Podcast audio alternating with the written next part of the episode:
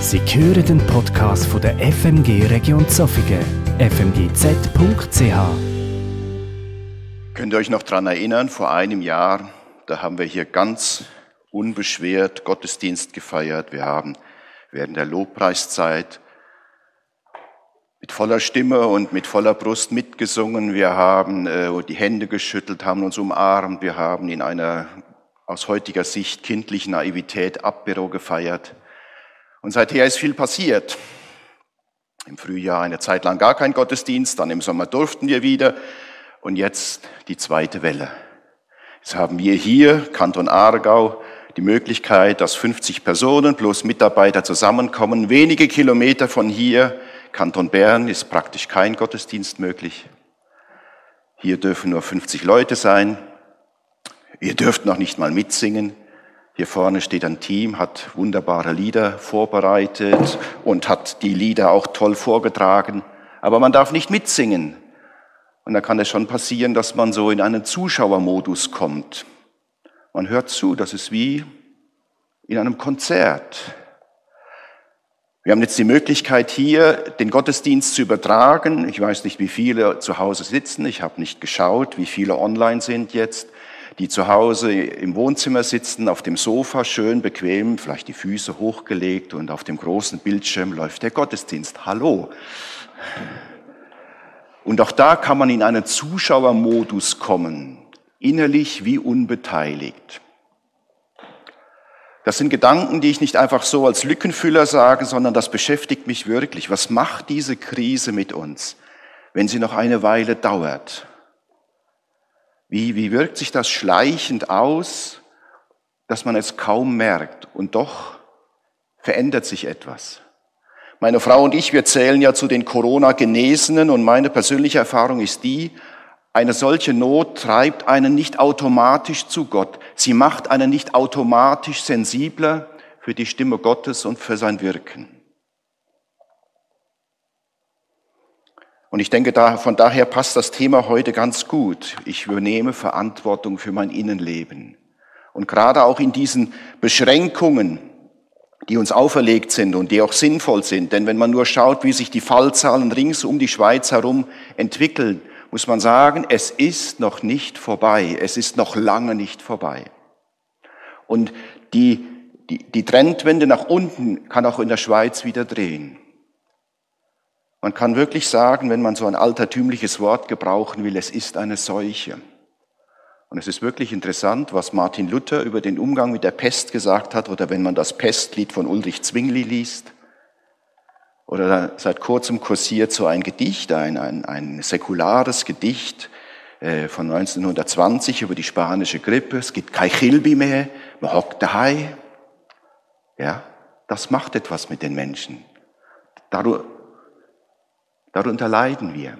Was macht das mit deinem Innenleben? Ich glaube, es gibt kaum jemand hier in der Region, dem man erklären muss, wo das ist. Wer weiß das? Genau. Das ist die Aare bei Aarburg. Und hier haben wir eine ganz spezielle Situation und ein besonderes Phänomen. Die Aare kommt von Morgenthal her und sie knickt an der Stelle fast um 90 Grad ab. Also ein sehr starker Wechsel im Flusslauf. Und das führt dazu, dass die Aare eigentlich, wenn sie geradeaus fließen würde, dann würde sie dort auf diesen Brückenkopf zuströmen und all die Wassermassen, die links davon sind oder von diesem Felsen, die biegen nach links ab und fließen weiter Richtung Olten. Und die Wassermassen, die auf der rechten Seite dieses Felsens, dieses Brückenkopfes sind, die werden nach rechts abgelenkt in dieses Becken, die sogenannte Aare Walk. Und das ist ein sehr spezielles Phänomen. Man hat sogar dort eine Tafel aufgebaut. Und das Wasser auf der rechten Seite, das dreht sich im Kreis, einmal mehrfach. Man sieht das besonders schön, wenn es sehr stark geregnet hat, wenn die Aare Schwemmholz mitführt, Äste etc. Man sieht es ein bisschen hier auf diesem Bild, man kann dort ein paar Laubblätter äh, sehen. Hinten wo das Wasser eher grün scheint, dort fließt die Aare vorbei. Und hier im vorderen Teil, dort wo man diese Blätter auf dem Wasser sieht, das dreht und dreht und dreht immer wieder. Und man sieht das hier noch besser. Es gibt diese schier unendliche Kreisbewegung. Natürlich irgendwann sind auch die, ist das ganze Schwemmholz weg. Ich habe jetzt nicht gewartet, bis es wirklich ganz weg war. Weiß nicht, ob da noch jemand nachhilft. Aber wir sehen hier so ein klein bisschen diese horizontale Kreisbewegung. Es dreht sich und dreht sich und dann, wenn man so einen Ast verfolgt, denkt man, ja, jetzt nimmt sie mit und dann doch nicht. Und wir sehen auch, es gibt auch eine vertikale Kreisbewegung. Wasser wird aus unteren Schichten nach oben gewirbelt und es wird wieder runtergezogen. Das, da ist sehr viel los. Und für mich ist das ein Bild, ist das eine Metapher für das Leben, für den Lauf des Lebens und wie Menschen sich entwickeln. Das Leben ist je nachdem über beide Strecken wie ein Strom, es geht immer weiter nicht nur äh, die Ereignisse des Lebens, sondern auch die innere Entwicklung, die persönliche Entwicklung, die Entwicklung auch zu mehr Reife, zu geistlicher Reife. Und dann gibt es Situationen oder es gibt Menschen, die drehen sich wie im Kreis, seit Wochen, seit Monaten, im schlimmsten Fall seit Jahren. Immer um die gleichen Themen, die gleichen Fragen, die gleichen Probleme. Es geht nicht voran. Sie drehen sich und drehen sich und zu der horizontalen Kreisbewegung kommt eine vertikale Kreisbewegung. Eben das Ganze, dieses Drehen um sich selbst, um bestimmte Probleme, hat auch etwas Aufwühlendes. Und je nachdem sind das auch wirklich Menschen, die aufgewühlt wirken. Hier an der Stelle ist klar, dieses Phänomen entsteht dadurch, dass die Aare so stark abknickt. Und auch in unserem Leben passiert es, wenn tiefgreifende Ereignisse passieren, Übergänge in der Biografie oder solche Situationen wie jetzt in der aktuellen Corona-Situation. Da kann man nicht einfach so drüber weggehen. Und dann ist es gut möglich, dass man vielleicht so eine Kreisbewegung macht. Das muss man zuerst verarbeiten. Aber nachher sollte es irgendwann wieder weitergehen. Ich möchte eine zweite Metapher hier gebrauchen. Wir haben, ich habe hier nicht ein Werkzeug, sondern wenn man so will, ein Werkstück mitgebracht. Das ist ein Stück Holz äh, aus dem Wald bearbeitet. Es ist, wenn man, man sieht hier unschwer, es ist naturbelassen, es ist jetzt nicht so schön aus der Fabrik äh, künstlich hergestellt, sondern es ist immer noch ein Naturprodukt und doch bearbeitet. Hier an diesen Stellen sehr schön geschliffen. Äh, dass es trotz all den Löchern, die da sind, doch noch eine, ja, wie soll man sagen, eine, eine gewisse Schönheit hat.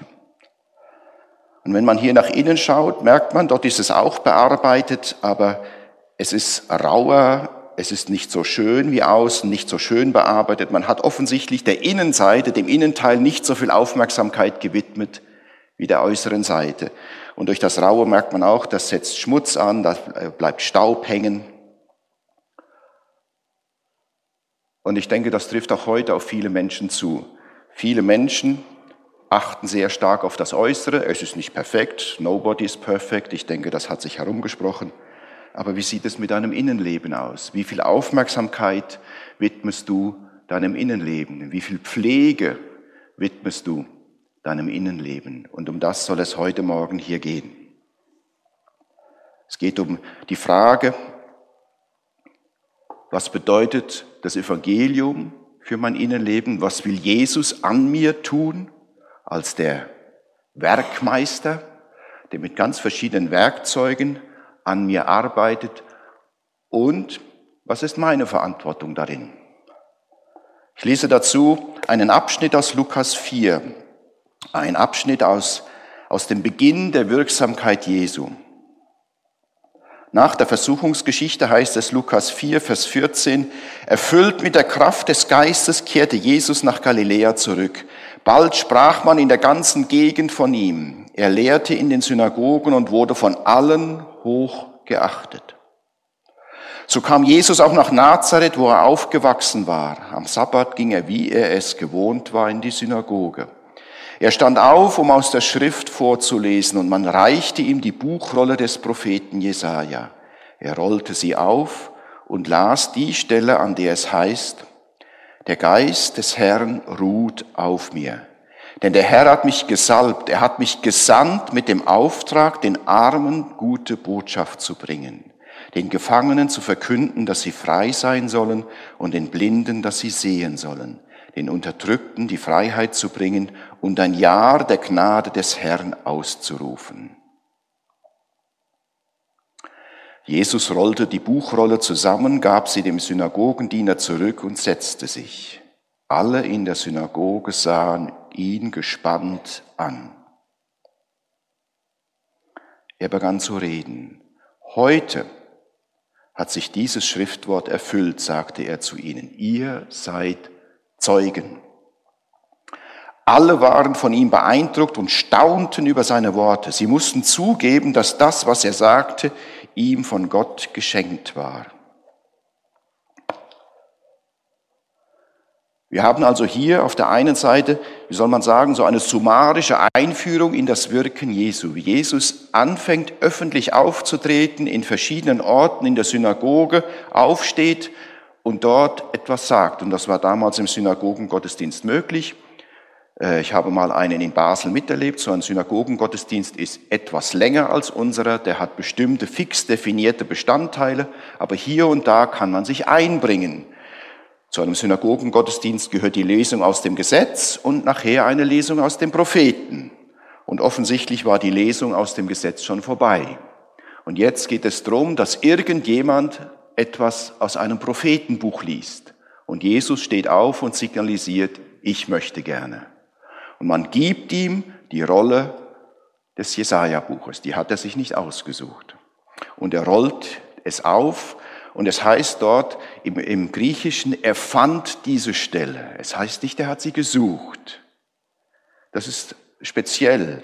Es heißt, das heißt für mich, er hat nicht gewusst, was, ich, was er vorlesen wollte. Er hat nicht gewusst, oh, wo ist jetzt das? Er hat sie nicht gesucht, er hat sie gefunden.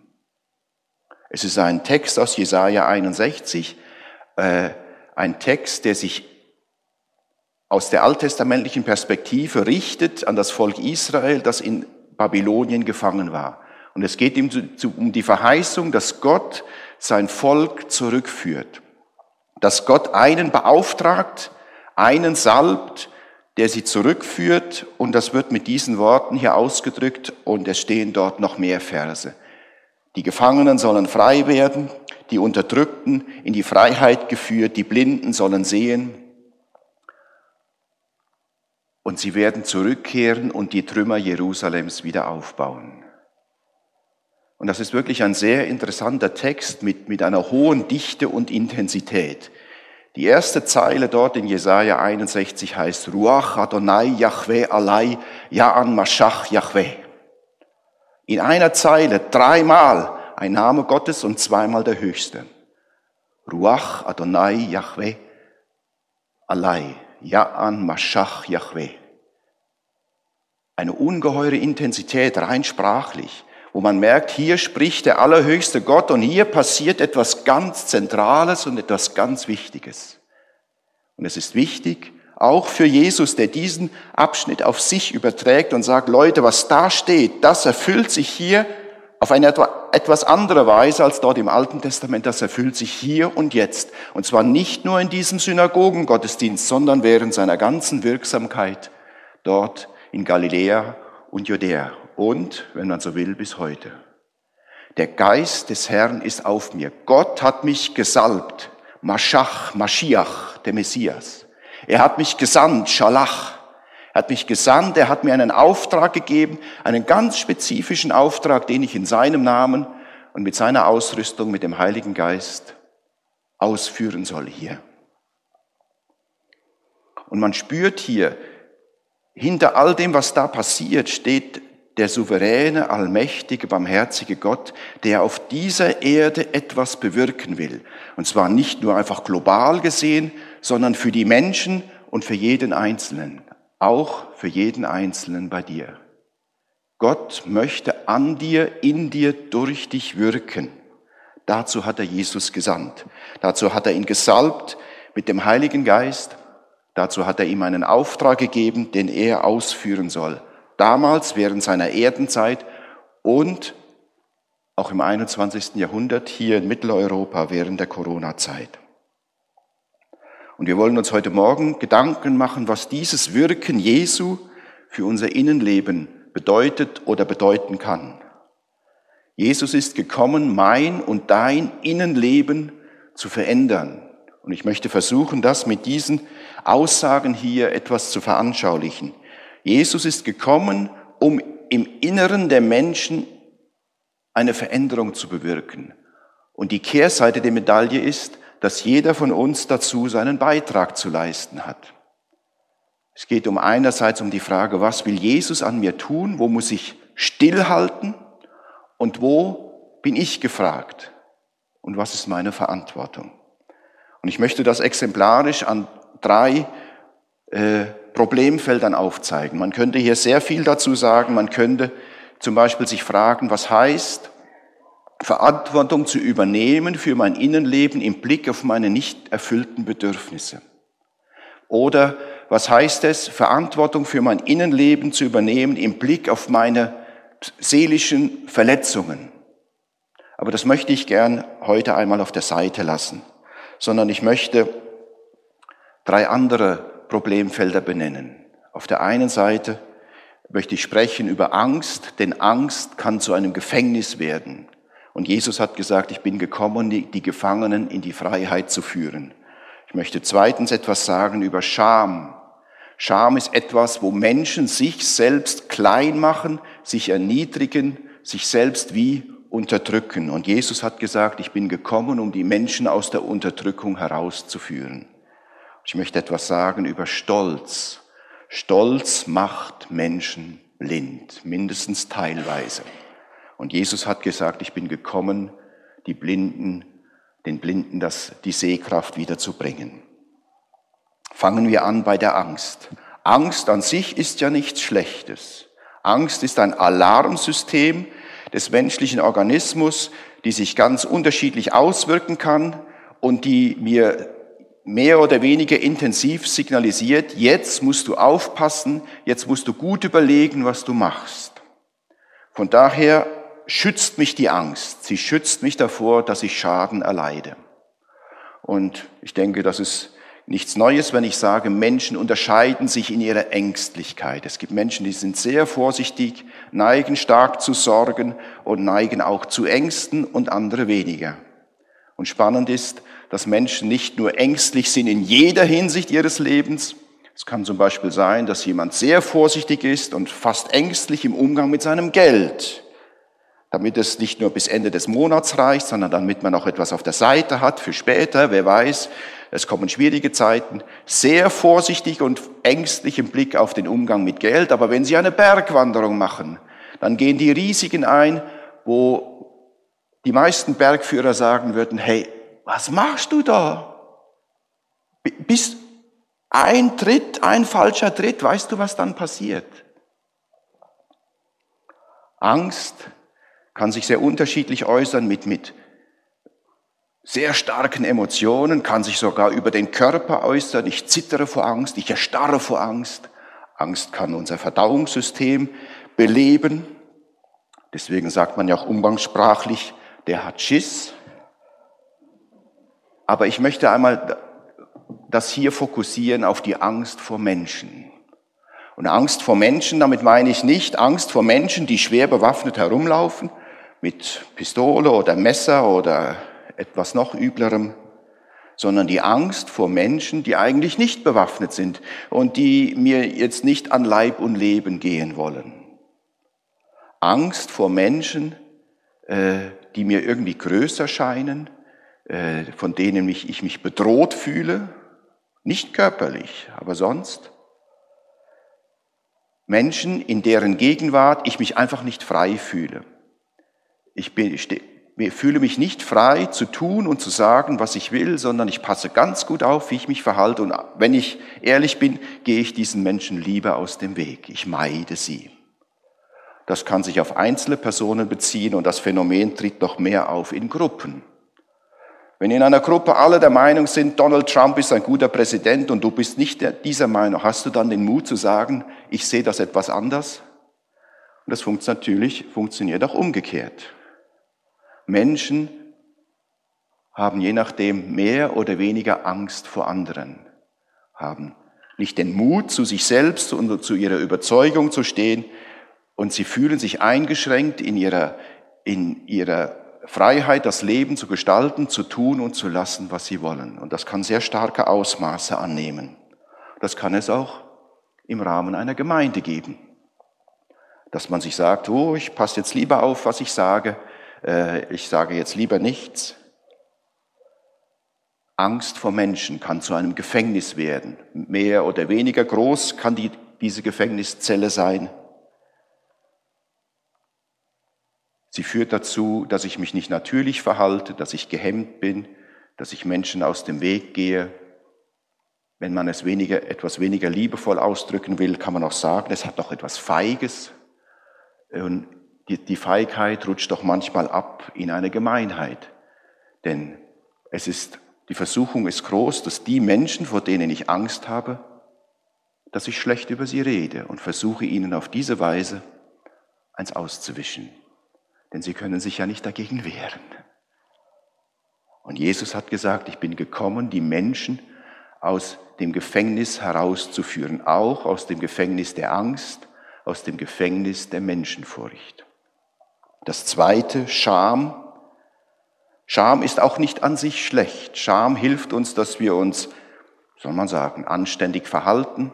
Aber wenn die Scham übergroß wird, dann macht sie mich klein. Und Scham ist etwas, das ist in mir drin. Und wenn ich der Scham nachgebe, dann mache ich mich selbst klein. Ich mache mich selbst minderwertig. Ich unterdrücke mich quasi selbst.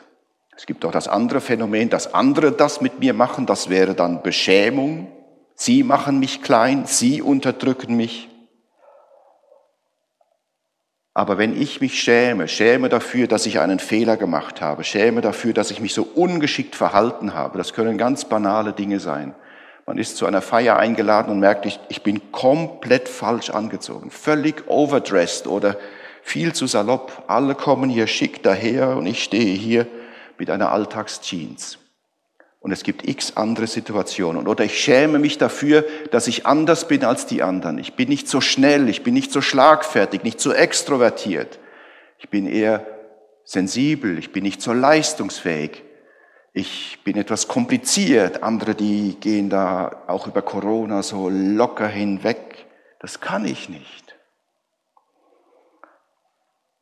Scham kann Menschen klein machen, minderwertig, sie kann Menschen unterdrücken da fühlt man sich nicht gut. Und Jesus sagt, ich bin gekommen, um die Unterdrückten in die Freiheit hinauszuführen. Und das Dritte, der Stolz. Ich glaube nicht, dass Stolz komplett blind macht, aber ich habe den Eindruck, Stolz kann dazu führen, dass man auf dem einen Auge blind ist, dafür sieht man auf dem anderen alles doppelt. Ich bin blind für meine eigenen Begrenzungen, für meine eigenen Defizite, Fehler, Probleme. Und dafür sehe ich die Begrenzungen und die Defizite und die, die Probleme anderer Menschen doppelt. Ich bin blind für die guten Seiten an anderen Menschen, für das, was sie gut können und wo sie wirklich gut sind. Und bin blind für das, was ich selbst nicht kann, wo ich selbst Ergänzung brauche, wo ich nicht alles andere als perfekt bin. Stolz führt dazu, dass ich mich selbst erhebe, versuche besser zu sein, als ich eigentlich bin. Und die Kehrseite ist, dass ich andere Menschen verachte, auf sie runterschaue und sage, der. Stolz macht blind. Und Jesus hat gesagt, ich bin gekommen, um den Blinden das Augenlicht zu, zu geben, dass sie alles sehen können. Und dass auch die Stolzen lernen, sich selbst liebevoll anzuschauen und andere Menschen liebevoll anzuschauen. Das Gute und auch das Schwierige sehen. Und im Blick auf den Stolz dürfen wir nicht vergessen, dass es Aussagen in der Bibel gibt, wo klar steht, Gott widersetzt sich den Stolzen und Hochmütigen. Jeder Stolze hat ein Problem mit Gott und das ist ein ernsthaftes Problem. Und Jesus ist gekommen. Er sagt hier, und er hat das nachher auch getan, der Geist des Herrn ruht auf mir, denn der Herr hat mich gesalbt, er hat mich ausgerüstet, er hat mich gesandt mit dem Auftrag. Ich weiß genau, was ich zu tun habe. gesandt mit dem Auftrag, den Armen gute Botschaft zu bringen. Und das kann man auf die materiell Armen beziehen, aber auch auf die seelisch Armen, auf die geistlich Armen. Den Gefangenen zu verkünden, dass sie frei sein sollen und den Blinden, dass sie sehen werden, den Unterdrückten die Freiheit zu bringen und ein Jahr der Gnade des Herrn auszurufen. Und wenn wir schauen, wie die Leute in der Synagoge in Nazareth, aber auch bei den Versen vorher, wenn wir schauen, wie die Menschen auf die Botschaft Jesus reagiert haben, dass sie sagten, ey, das habe ich noch nie gehört. Oder so habe ich das noch nie gehört. Noch nie. Auch wenn sie jeden Sonntag in den Synagogen Gottesdienst gegangen sind. Und man spürt die, äh, die Wachheit der Menschen, alle Augen waren auf ihn gerichtet, man hat ihn angestarrt, was kommt jetzt? Was wird er jetzt sagen? Die Leute waren so neugierig und gespannt, was Jesus sagen würde. Und sie haben so, sie waren so aufnahmebereit und haben so positiv auf das Evangelium reagiert. Hier in Nazareth nahm es nachher noch einen etwas schweren Verlauf, weil Jesus die Leute in seinem Heimatort provoziert hat. Aber dazu ist Jesus gekommen, dazu ist er Mensch geworden und dazu ist er auch ans Kreuz gegangen. Er ist nicht gekommen mit ein paar Werkzeugen und hat gesagt, ich bringe das da schnell in eurem Innenleben in Ordnung. So einfach ging es nicht, sondern es ging nicht anders, als dass Jesus ans Kreuz gegangen ist und sein Leben dort geopfert hat. Und man kann sagen, die Angst, und die Scham und der Stolz der Menschen haben Jesus ans Kreuz gebracht. Wenn man sich das überlegt, das sind die Mächtigen in Israel und die merken, da zieht einer durchs Land und der, der begeistert die Menschen und dann hört man noch jede Menge Wunderberichte. Also wenn man so viele Berichte hört, die können nicht alle erfunden sein. Dann hat man schon Grund, auch wenn man zur Oberschicht und zur herrschenden Schicht gehört, Respekt zu haben und Angst, dass man sich überlegt, was, was passiert jetzt? Und weil sie sich ihm nicht, nicht, weil sie sich Jesus nicht anschließen wollten, haben sie gesagt, der muss weg. Oder die Scham der Menschen. Ich denke, das hat jeder Pharisäer gespürt. Ich versuche so gut ich kann, Gott zu dienen, aber der ist besser. Der ist rein. Der ist wirklich perfekt. Aber das gestehe ich mir nicht ein und ihm selber noch viel weniger und der Stolz der Menschen. Wir wollen nicht, dass der über uns herrscht. Ausrufezeichen. Nein.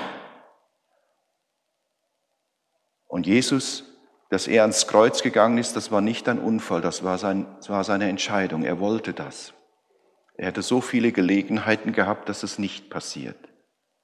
Er hätte in der Nacht in Gethsemane beim Beten, er war alleine, hat seinen Jüngern gesagt, wartet ihr da, er hätte einfach abhauen können.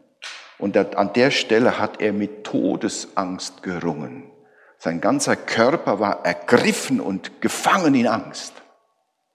Und er ist nicht abgehauen. Er hätte, er sagt an einer Stelle, ich kann meinen Vater im Himmel bitten, dass er Heerscharen von Engeln schickt und dass er hier aufräumt.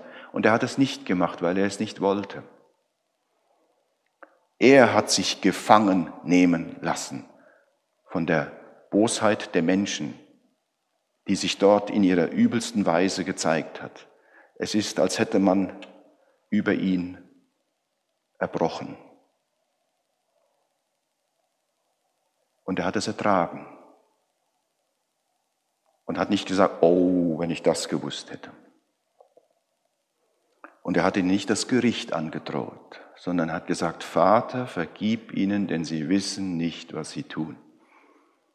So viel bedeutet es ihm und so viel ist er bereit zu geben, zu bezahlen, um Gefangene in die Freiheit zu führen, um Unterdrückte hinauszuführen, dass sie frei leben können und damit Blinde wieder sehen können.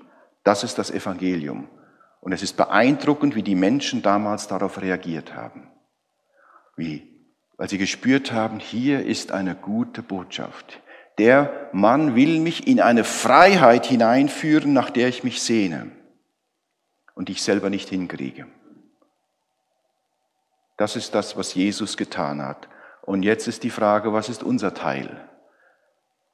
Verantwortung für mein Innenleben übernehmen. Was heißt das? Was ist mein und dein Anteil an dem Ganzen? Den Anteil, den Jesus dir nicht abnimmt. Es hat mal jemand gesagt, du kannst nur das an dir verändern, was du vorher angenommen hast. Das hört sich irgendwie komisch an, aber ich glaube, es ist trotzdem wahr.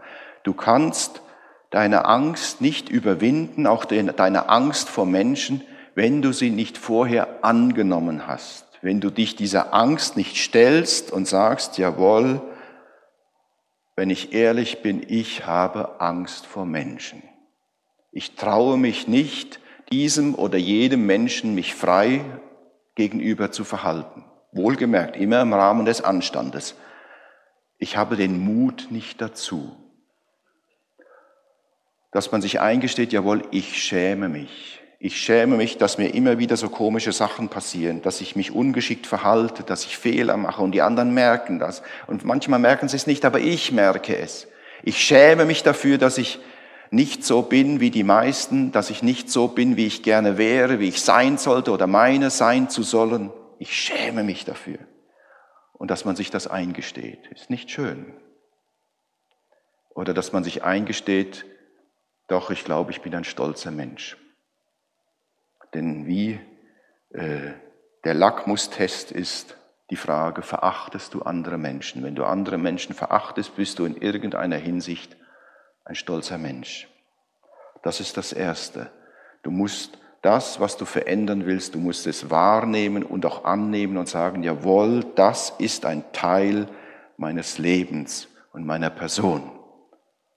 Das ist der erste Schritt, aber nur der erste Schritt. Und der nächste Schritt ist, dass du, dass du zu Jesus kommst.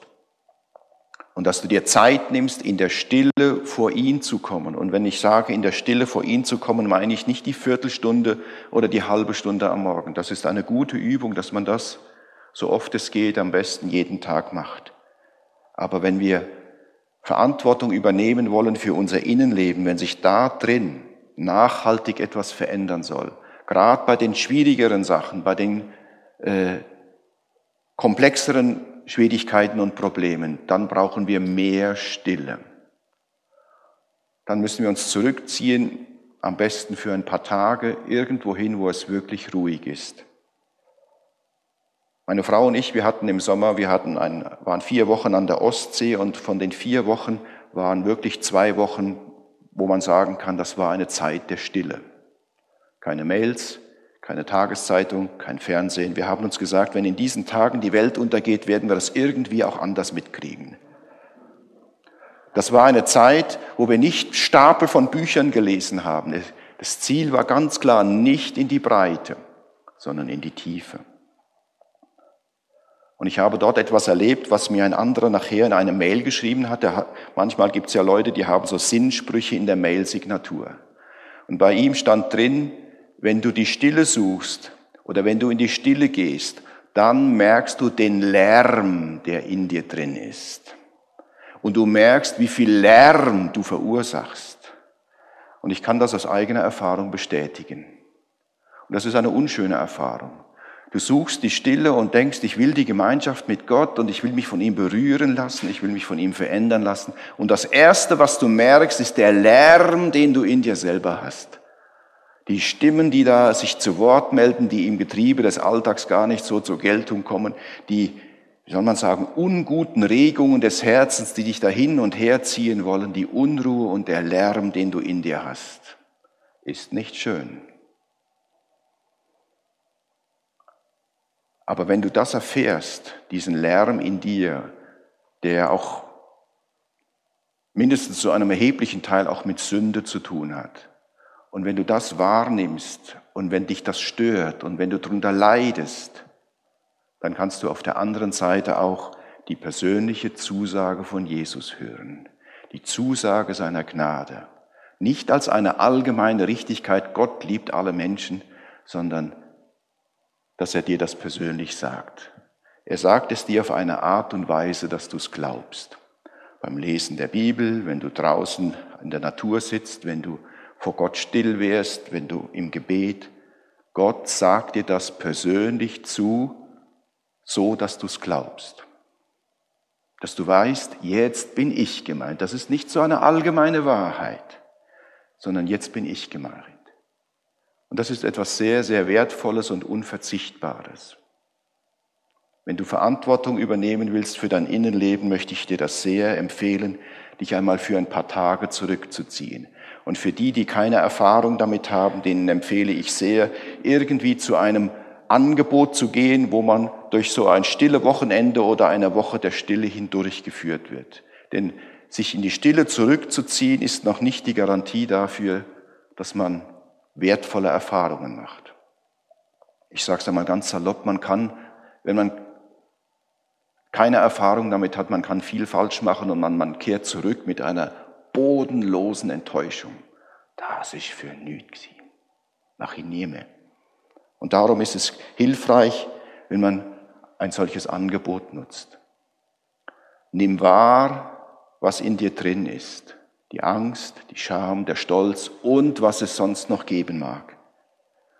Nimm wahr, halt den Schmerz aus und komm vor Jesus und lass dir von Jesus seine Gnade zusagen. Setz dich seinen Sonnenstrahlen aus und lass ihn da hineinscheinen und hineinwirken. Und dann geh hinaus und überleg dir, wie will ich, wie gehe ich mit meinen Ängsten um? Die Angst ist nicht gerade einfach weg. Aber wenn ich spüre, ich habe Respekt vor diesem Menschen, nein, ich lasse mich von dieser Angst nicht mehr gefangen nehmen.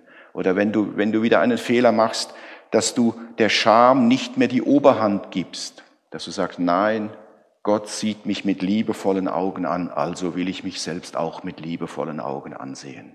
Bin nicht perfekt, auch dieses Holzstück ist nicht perfekt, aber Gott sieht mich mit liebevollen Augen an, dann mache ich das auch. Oder wenn du merkst, du kommst in Versuchung, andere Menschen zu verachten, weil du dir sagst, nein, da schon wieder, wie kann man? Ah. Nein, ich gebe diesen Gedanken keinen Raum. Ich möchte nicht wieder zurück in die Blindheit. Unter Umständen ist es hilfreich, wenn man auf diesem Weg auf diesem Weg, wo es darum geht, dass man tief drinnen verändert wird, dass man auch eine Zeit lang eine seelsorgerliche Begleitung in Anspruch nimmt oder eine geistliche Begleitung, das kann sehr hilfreich sein.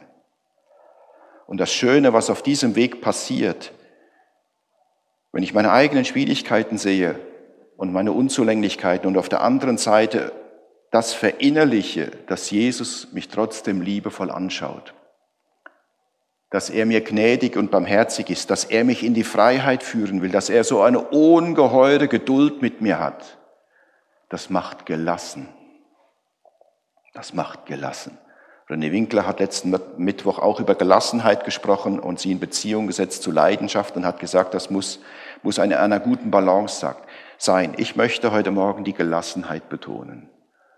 Ich brauche keine Angst vor Menschen mehr zu haben. Was können die mir antun? Ich gehöre zu Jesus. Vielleicht verletzen sie mich mit ihren Worten oder vielleicht passiert noch etwas Schlimmeres, aber ich kann es gelassen angehen.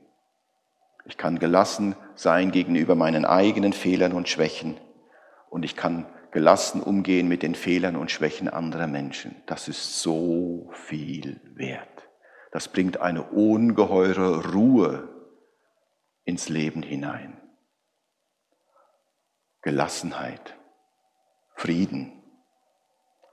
Das ist ein Prozess.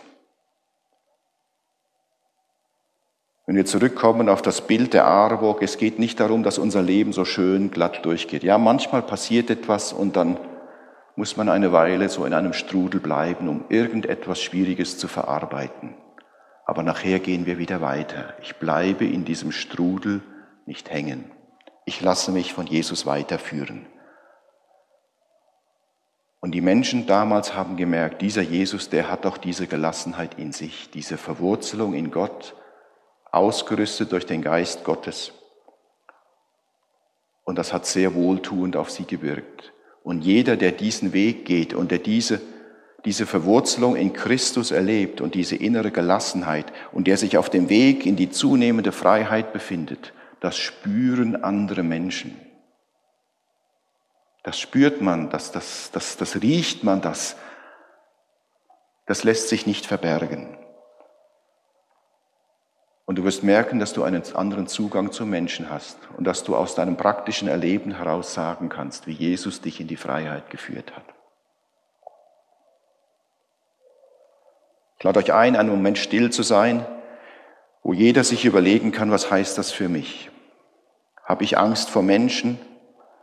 Bin ich unterdrückt durch meine eigene Scham oder bin ich unterdrückt durch die Beschämung anderer? Bin ich ein stolzer Mensch? Lass dir von Jesus persönlich zeigen, wo er dich in die Freiheit führen will. Nehmen wir uns einen Moment Zeit zur Stille.